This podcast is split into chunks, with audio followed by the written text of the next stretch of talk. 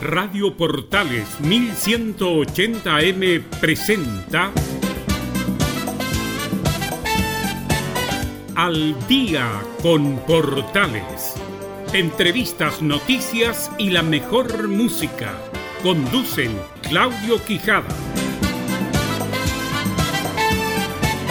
Muy buenas tardes, ya estamos al aire. Al día en Portales comienza ahora. Ya es obligación, sí, que no lo pillen a usted utilizando el transporte público sin su mascarilla. Recuerde, ¿no? Que esto es para su protección. ¿No va más?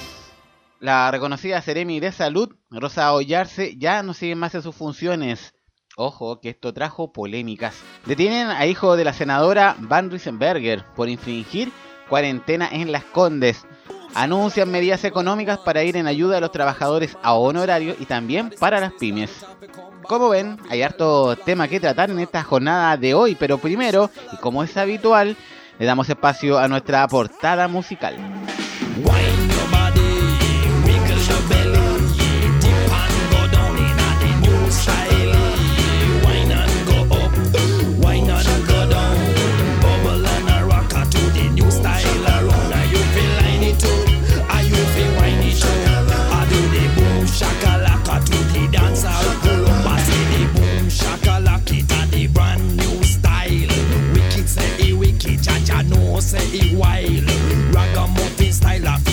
Ya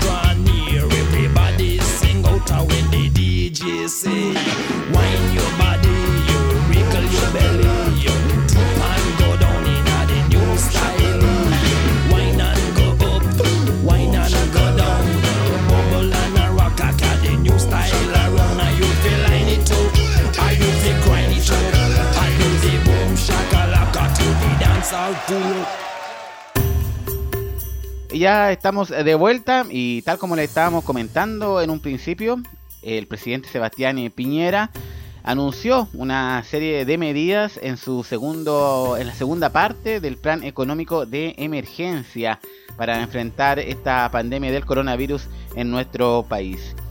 Dijo él, nuestras prioridades y compromisos siempre han sido proteger la salud de los chilenos, asegurar el abastecimiento de bienes y servicios esenciales, proteger los empleos y los ingresos junto con apoyar a los emprendedores para que así puedan superar las dificultades de esta emergencia.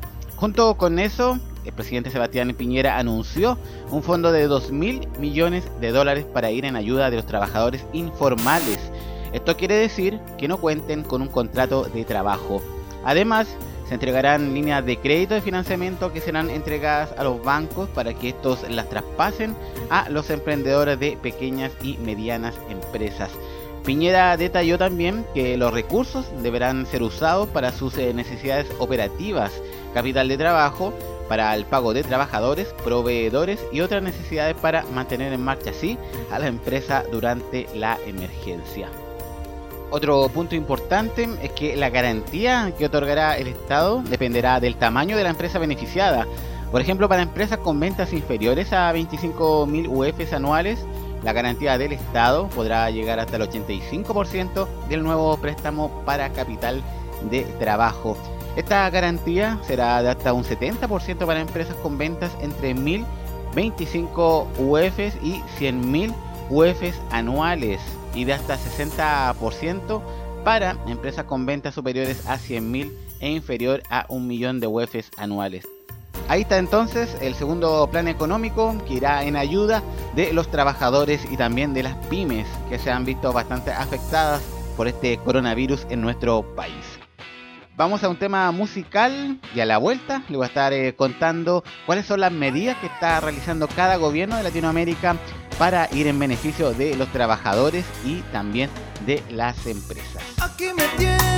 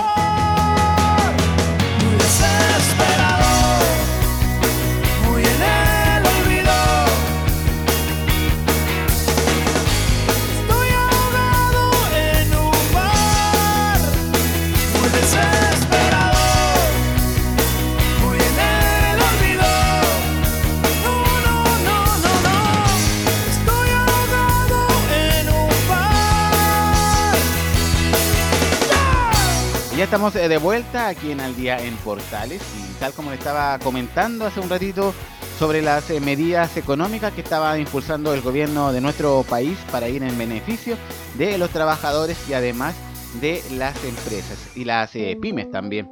Bueno, ¿qué pasa en el vecindario, en nuestros países vecinos? Bueno, mientras millones de habitantes de nuestro continente aún están en tipos en algún tipo de cuarentena o toque de queda para detener esta propagación del coronavirus, la economía es la preocupación que aqueja a muchos. Por ejemplo, en México, el presidente Andrés Manuel López Obrador dijo que habrá un plan para recuperación económica que incluya un millón de créditos sin intereses y también con eh, tasas bajas a pequeños negocios. Fue enfático en decir que no habría rescates al estilo del periodo neoliberal y que tampoco se condonarían los impuestos a las empresas. En Guatemala hay varias iniciativas en el Congreso, pero aún no son aprobadas, como la exoneración de impuestos, condonar eh, intereses financieros, aplazar eh, compromisos económicos y también una inyección directa a familias con gran necesidad. También algunos bancos de ese país han accionado por sí solos y están aplazando las deudas de crédito e hipotecarias. En Honduras, el Banco Central de este país reducirá la tasa de política monetaria y reducirá las tasas de interés.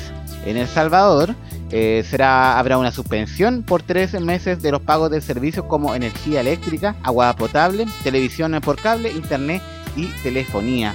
También el congelamiento de los créditos hipotecarios, los préstamos personales, las tarjetas de crédito, emprendimientos y capital de trabajo. En Costa Rica, en tanto, los bancos públicos y privados aplicarán la directriz presidencial que los insta a disminuir tasas de interés, extender plazos de crédito y prorrogar pagos. También eh, deberán eh, restablecer los servicios suspendidos por morosidad. Aquellos que estén a punto de vencer pago no lo suspenderán y generar mecanismos de acuerdo de pago por un plazo de dos meses. En Panamá se aplazó la fecha de pago de impuestos hasta el 31 de diciembre. También habrá flexibilidad en el pago de los servicios públicos. También habrá una reducción en los costos de energía eléctrica. En Colombia, por dos meses, los adultos mayores y beneficiarios del programa Familias en Acción en todo el país recibirán un giro adicional.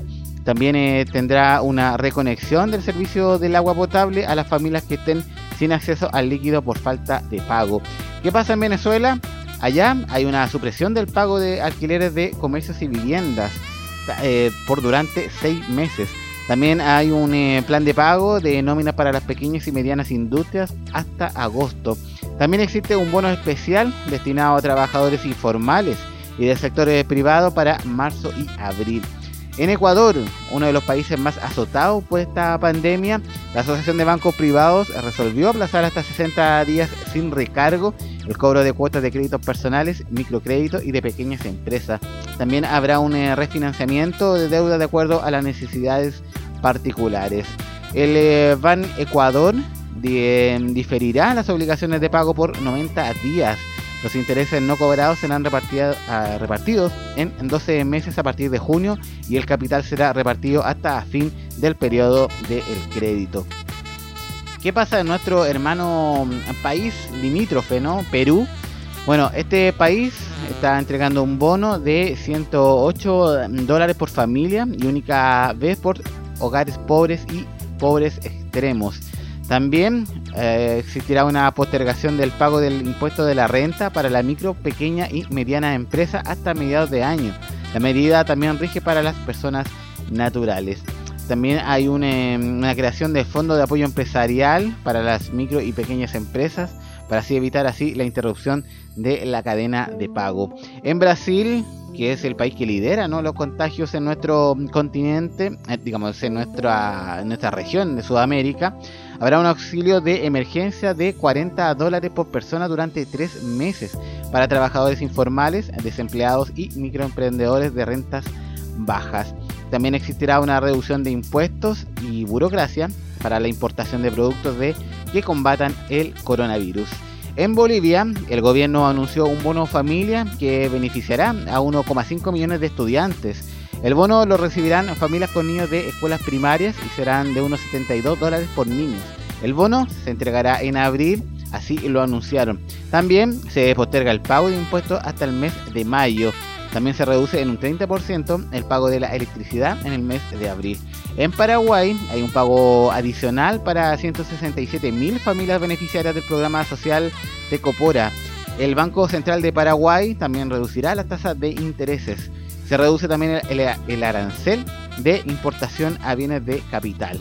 En Argentina hay un bono de 46 dólares para jubilados que cobran la mínima y beneficiarios de los planes sociales. También hay un bono de 47 dólares por hijo para quienes eh, cobran asignación universal eh, por hijo, ¿no? Estas son las siglas AUH. Se posterga también el pago de deuda de abril y mayo para los jubilados y beneficiarios de este programa. También existe um, un aumento de 1.538 millones de dólares en el presupuesto para inversión en obras públicas como vías y de infraestructura económica. Así que así esas son las eh, medidas que está impartiendo varios de los países eh, limítrofes de esta región para afrontar así este duros tiempos ¿no? de eh, economía para todos sus habitantes. Vamos a un temita musical, esto es Al Día en Portales. Black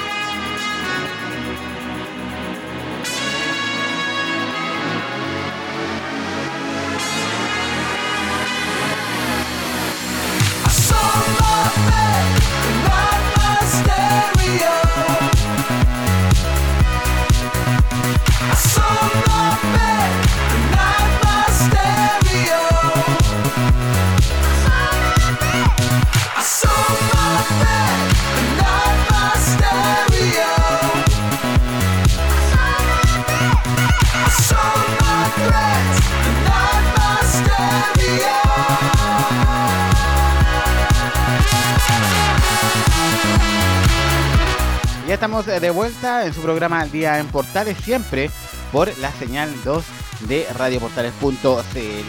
Revisando la pauta del día de hoy, lamentablemente vimos escenas, algunas imágenes que no nos gusta ver esto de aglomerarse, ¿no? De que haya mucha gente que se junte, ¿no? Y esto es lo que pasó en Puente Alto. Hay que recordar que el día de mañana, día jueves 9 de abril, a las 22 horas, va a comenzar una cuarentena parcial que se implementa en esta comuna. El sector de la comuna que estará en cuarentena es toda la zona poniente. Estamos hablando desde Conceitoro hacia el este. Es así porque, eh, tal como ocurrió en otras comunas, ¿se acuerdan? Hace un par de semanas en el sector oriente, cuando se decretó la misma medida, bueno, en Puente Alto, cientos de personas también salieron a las calles para realizar algunos eh, trámites. Durante la mañana y mediodía, las calles de Puente Alto se vieron largas filas en bancos y en oficinas de servicios básicos también.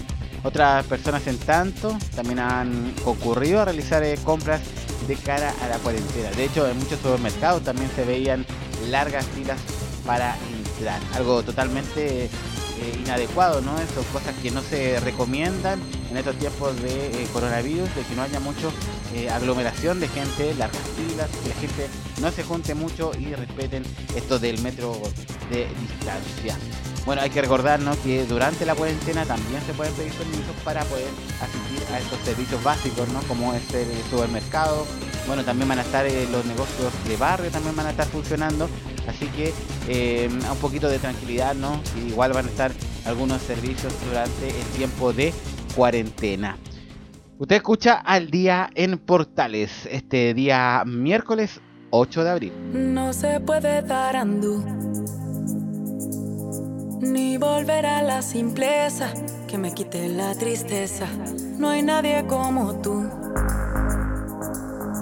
Compartiéndome canciones, pero son más los errores que ilusiones. Ah, ah, ¿cómo salgo? Ah, ah, si me encanta este look. Ah, ah, yo vivo en el pasado y no está bien, está bueno y no está bien. Flashback, esos tiempos que nada pesaba.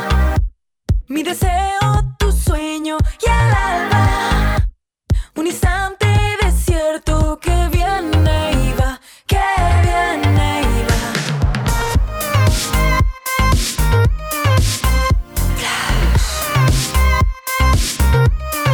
Flashback.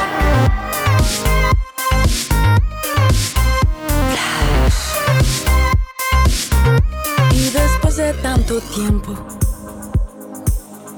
imposible es encontrar ese brillo del comienzo. Pero hablemos del presente. Quizás ya no brilla igual, pero siempre se mantiene.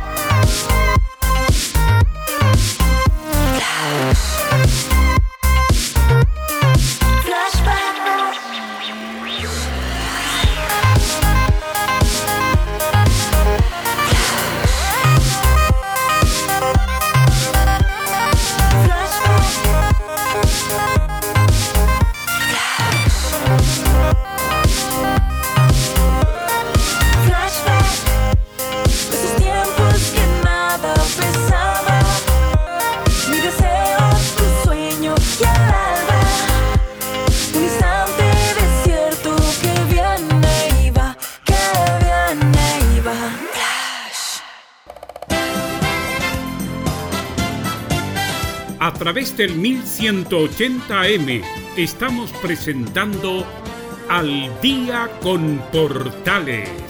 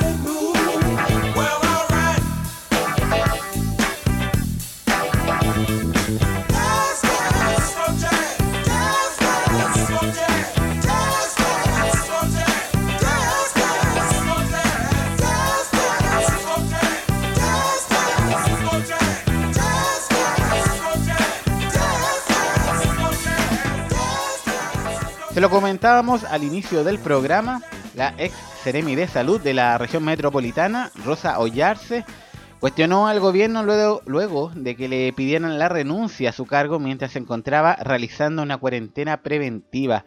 La información fue confirmada por la subsecretaria de Salud Pública, Paula Daza, después de que el diputado Andrés Celis denunciara que la renuncia fue solicitada por teléfono mientras la ex Seremi estaba realizando su cuarentena preventiva, tras haber estado en contacto con una persona que dio positiva. En conversación con el material Bienvenido de Canal 13, Ollarse aseguró que no se merecía ese trato. En tanto, confirmó que el 26 de marzo fue cuando le pidieron la renuncia, pero añadió que ya me lo habían dicho en febrero.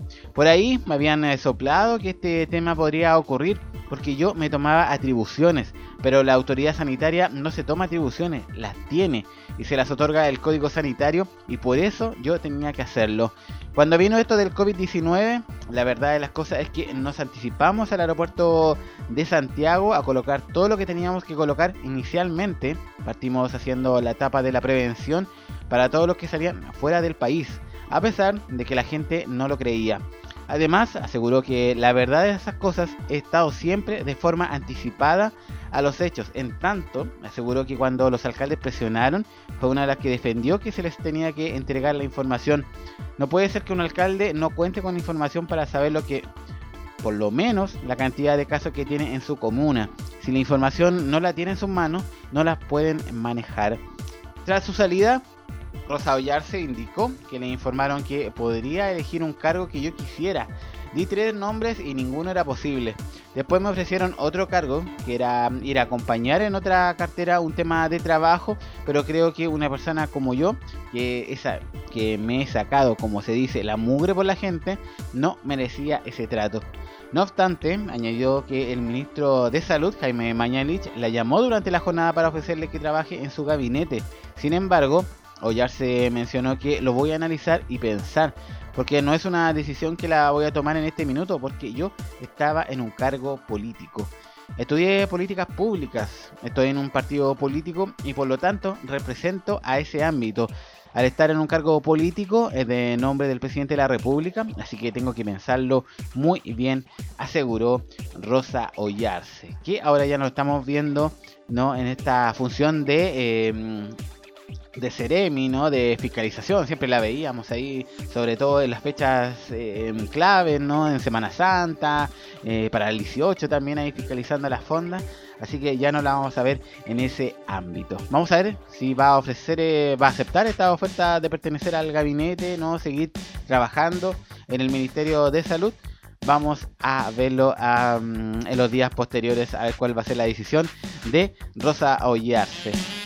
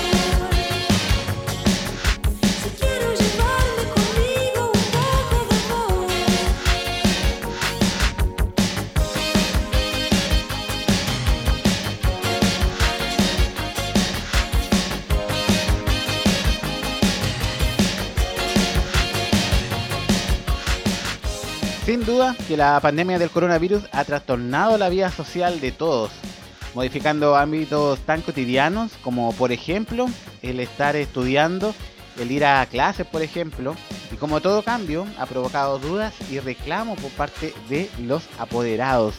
No es necesaria una búsqueda profunda en redes sociales para encontrar reclamos de padres por esta situación que viven sus hijos, quienes han debido cambiar sus pupitres por un computador en sus casas para cumplir con las obligaciones académicas. Bueno, y más allá de los roles de docente que han debido asumir los apoderados, también hay preocupación por el pago de las colegiaturas, tanto en los particulares subvencionados como en particulares, generándose así una gran interrogante. ¿Deben acaso los padres seguir pagando? Contactados por eh, la prensa del día de hoy, el Servicio Nacional del Consumidor, el CERNAC, aseguraron que hasta la fecha han recibido alrededor de 275 reclamos relacionados con educación. De ese total, un 26% apunta a institutos profesionales, un 18,5% a universidades y un 16,7% a los colegios. El resto obedece a otras instituciones, por ejemplo, a preuniversitarios, a academias, a centros de formación técnicas, entre otros. Según el organismo encargado de velar los derechos de los consumidores, los reclamos apuntan principalmente a congelamientos o rebajas en los aranceles considerando que los niños no están asistiendo a clases presenciales. Al respecto, resaltaron lo señalado por autoridades de educación sobre la necesidad de que padres y apoderados se coordinen con los colegios para buscar así la mejor manera de terminar el año escolar. Porque en definitiva lo que importa es que los estudiantes tengan sus clases, así lo destacaron. Según recordaron, las autoridades de, educación han enfatizado que lo importante es que los establecimientos educacionales entreguen una prestación equivalente, pero de todas maneras habrá gastos en los que el establecimiento no incurrirá, por lo que no se justificaría un cobro total. Algunas universidades y también en colegios particulares han bajado o congelado las mensualidades. Asimismo, en otros casos, los establecimientos han invitado a los padres a que mm, quienes han perdido sus trabajos para buscar fórmulas para que los jóvenes sigan estudiando y no dejen de hacer no dejen de hacerlo por temas económicos. Así que, eh, bueno, esa es la interrogante, ¿no? ¿Se debe seguir pagando por eh, los colegios o las universidades o institutos? Eh, pese a que los alumnos no están yendo a sus salas de clases a estudiar, quizás, ah, bueno, ahí el CERNAC es importante su eh, veredicto, ¿no? Que es lo que diga en estos casos. Vamos al tema musical. Usted escucha al día en Portales.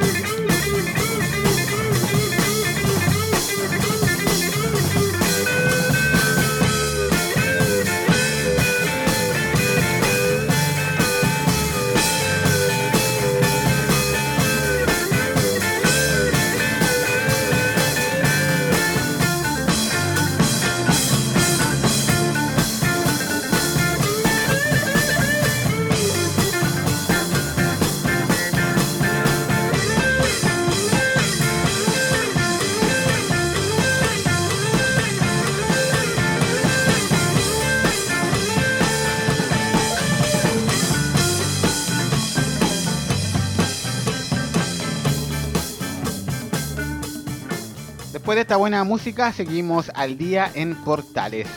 Y vamos a cambiar un poquito el foco de la noticia, nos vamos a retirar un poquito del coronavirus y nos vamos a otra información que salió el día de hoy y tiene relación con la colusión en el precio de pollos. Fíjese que la Corte Suprema duplicó la multa y ordenó pagar 21 millones de dólares a las tres cadenas de supermercados. El duro revés para estas tres cadenas de supermercados es que la tercera sala de la Corte Suprema dictaminó aumentar las penas por la corrupción de pollos en una que ronda los 21 millones de dólares. El fallo cayó sobre SMU, que es la controladora de Unimark, también de Cencosud, que es la que controla Jumbo y Santa Isabel, y Walmart, ¿no? que es eh, quien está detrás de los supermercados líder quienes deberán eh, pagar 29.568 unidades tributarias anuales. Las tres multinacionales habían apelado para no llegar a dicha instancia en el 2019. Inicialmente, las tres cadenas de centros de abastecimiento debían pagar una sanción de 13.947 unidades tributarias anuales, al haber participado del acuerdo destinado a fijar por intermedio de sus proveedores un precio de venta para la carne de pollo fresca en supermercados igual o superior a su precio de lista mixta, al menos entre los años 2008 y 2011, así lo indica este fallo. Y fue la Fiscalía Nacional Económica la quien llevó ante la solicitud de aumentar las penas económicas. La base de cálculo de ventas afectada la conducta debería ser más amplia, pues el fallo de primera instancia no refleja el real efecto del cartel. Así que con esta sanción, nosotros nos vamos a nuestro tema musical. Usted se informa a través de Al Día en Portales.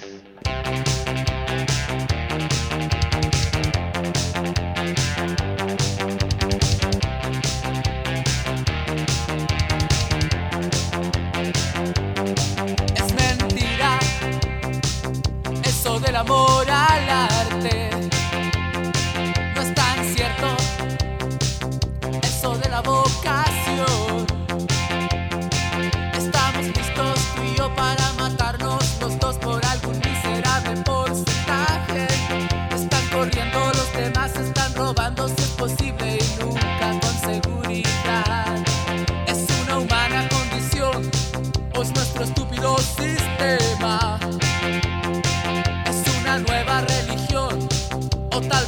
é a sua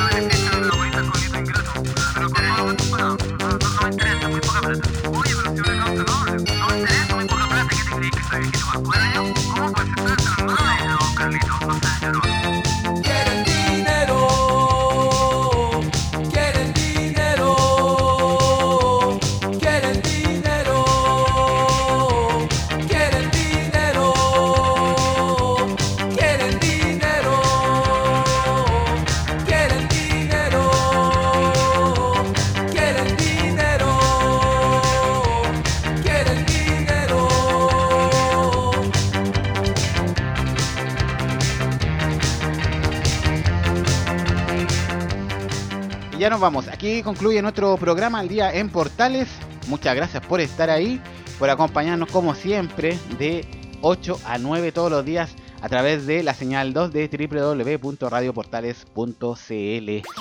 Para mañana recuerden, lleven sus mascarillas, si tienen que salir, traten de no hacerlo, traten de no, no salir de sus casas, pero es que si lo van a hacer, lleven sus mascarillas, no vayan a ser fiscalizados ahí en el transporte público. Hoy día vimos bastante escenas ¿no? de fiscalizaciones, de gente siendo detenida por eh, carabineros o por fuerzas de, de orden, ¿no? de militares también.